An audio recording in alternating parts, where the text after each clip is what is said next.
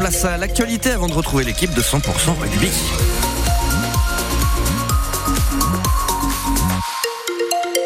Actualité présentée ce soir par Juliette Bourgo. Bonsoir Juliette. Bonsoir David, bonsoir à tous et à toutes. On a de la grisaille encore demain et des vents violents. toujours vigilance orange sur tout le département pour ce phénomène au vent, vigilance jaune pour les orages, les vagues submersions par exemple. On sera demain en vigilance jaune pour les phénomènes vent, orage et vagues. La totale nous annonce Météo France de la pluie toute la journée, 50 mm de cumul attendu sur la côte notamment et toujours ces rafales de vent à 100 km heure attendues demain. Les températures vont chuter aussi drastiquement de 4 à 6 degrés dans la matinée, de 8 à 11 l'après-midi. Et la famille d'Agnès Lassalle a pu lui rendre à nouveau hommage ce matin. Il y a un an, cette enseignante d'espagnol était tuée en plein cours au lycée et collège Saint-Thomas d'Aquin à Saint-Jean-de-Luz. Une cérémonie intimiste en musique dans l'amphithéâtre de verdure du centre culturel Peyouco Duard. Le petit jardin porte désormais le nom d'Agnès Lassalle, un endroit qui lui correspond bien, selon Stéphane Voirin, le compagnon de cette enseignante. C'est une heureuse surprise. Je trouve que l'endroit est tout à fait indiqué. C'est un endroit merveilleux, chaleureux, où les enfants vont courir, les jeunes vont étudier. C'est tout à fait euh, caractéristique et ça rend honneur à Agnès. C'est euh, un centre culturel, elle qui était tellement impliquée pour tout ce qui était culture, art, entre autres, et danse.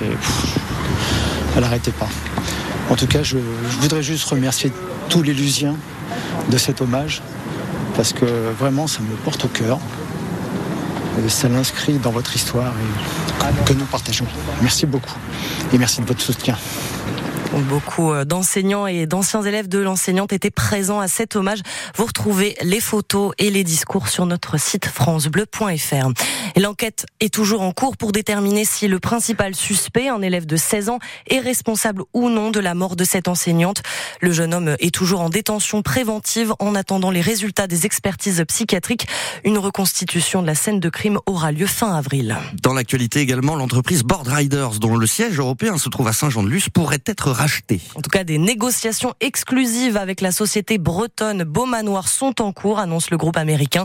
Si le rachat se fait, Beaumanoir mettrait la main sur des marques comme Quicksilver, Billabong, Roxy ou encore DC Shoes.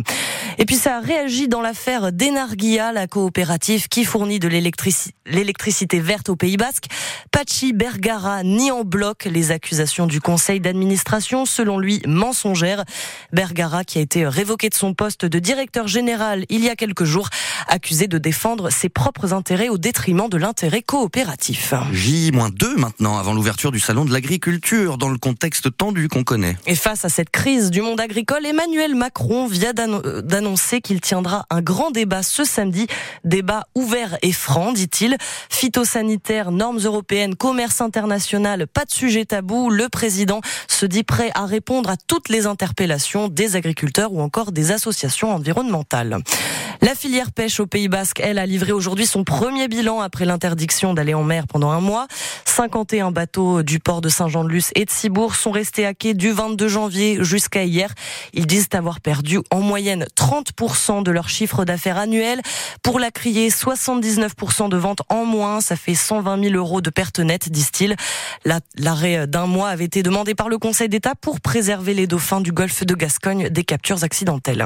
Et puis si vous prenez le train à partir de demain, le trafic sera normal ou quasi normal d'après la SNCF. Il y a bien un appel à la grève, celle des aiguilleurs, le mouvement s'annonce beaucoup moins suivi que celui des contrôleurs le week-end dernier. Il y a du sport également. Ce soir, c'est le début de la 21e journée de Pro D2. C'est du rugby. Et oui, avec euh, le troisième du classement Vannes qui joue contre Béziers, leader, coup d'envoi à 21h.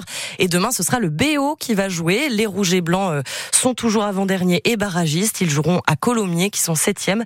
Coup d'envoi donc demain 19h30 à vivre dès 19h sur France Bleu Pays Basque et on vous en parle juste après le journal dans 100% rugby.